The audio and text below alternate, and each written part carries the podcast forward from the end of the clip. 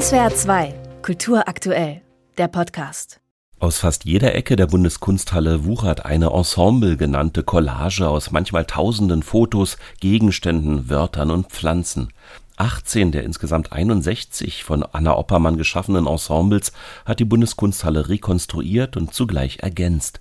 Von Frauen wie Engel, entstanden ab dem Jahr 1968, bis Paradoxe Intentionen, das Blaue vom Himmel herunterlügen, entstanden rund ums Jahr 1990. Tausende Objekte, die einen überwältigen. Mit Anna Oppermann eine Retroperspektive zeigt Intendantin Eva Kraus auch, was ihre Bundeskunsthalle programmatisch will und kuratorisch zu leisten vermag also es geht natürlich um vor allem feministische Themen, es geht aber auch um Ökonomie, es geht um auch Macht, um Machtdemonstration, um ein hierarchisches System, es geht um auch das Private zum Öffentlichen, auch die Frage, wie transferiert man sozusagen künstlerisches Handeln in einen öffentlichen Raum. Also das sind ganz viele Themen, die sie schon vordenkt und das ist einfach wichtig, auch heutzutage nochmal zu reflektieren. Als die Holsteinerin Anna Oppermann 1993 an Krebs stirbt, hinterlässt sie kein Testament, keine Anweisung, wie mit den Tütenbergen und Kisten randvoll mit ihrer Kunstproduktion umzugehen ist.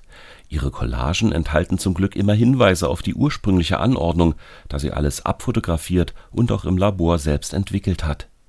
Das Kuratorinnen-Team hat nicht nur rekonstruiert, sondern mutig eigene Perspektiven auf die Ensembles entwickelt Kuratorin Susanne Kleine. Angefangen hat das Ganze ja auf ihrem Arbeitstisch. Kleine Collagen, kleine Zettel, die dort lagen, ein Spiegel, wie wir es ja auch von zu Hause kennen, auf unserer Fensterbank vielleicht. Und von diesen kleinen Arrangements, von diesen kleinen Stillleben ausgehen, hat sie sich immer mehr in den Raum hineingearbeitet, hineingebracht. Und es wird größer und sprengt immer mehr den Rahmen, geht über den klassischen Bildrahmen hinaus. Diese Sprengkraft hat eine beinahe erschlagende Wirkung.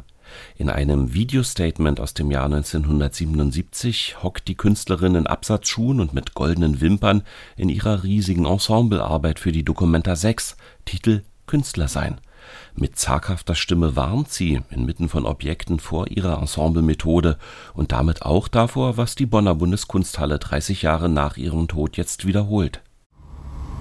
Und ursprünglich habe ich gedacht, dass, äh, dass dem Betrachter das eigentlich äh, sehr eingängig sein müsste, das so zu präsentieren.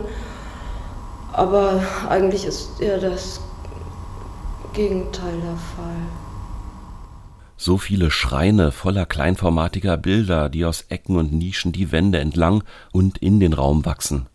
Dazu kommen viele Notizzettel, die man lesen will, um einzutauchen in Anna Oppermanns eigenen Sprachkosmos voller Witz und Unverstelltheit so spielt sie vor 44 Jahren mit der Idee einer Bundeskunsthalle und nennt ihr vier Meter hohes Modell sowohl Elfenbeinturm als auch Kundesbrunsthalle.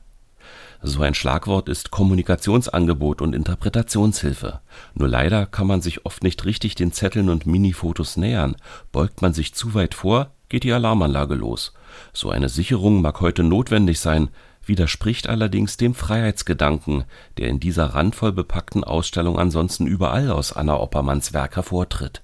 Als Methode Freiheit im Anordnen und als wiederkehrendes Motiv, etwa wenn sie immer wieder in einem geöffneten Fenster oder in ihrem Handspiegel ein Stück vom blauen Himmel auftauchen lässt.